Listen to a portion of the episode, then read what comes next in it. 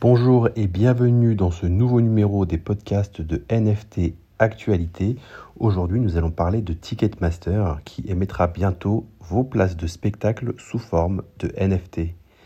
En dépit du marché morose, la filiale de Live Nation, Ticketmaster, 500 millions de billets vendus dans le monde par an, acteur majeur de la billetterie en ligne de spectacle, se lance dans les NFT.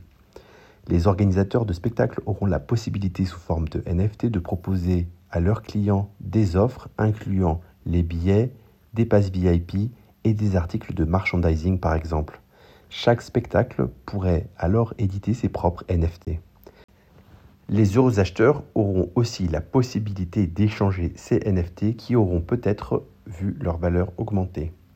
Selon certaines études, seulement 2% des Américains ont déjà acheté au moins une fois des billets sous forme de NFT pour le moment, mais ce chiffre devrait progresser dans les années à venir.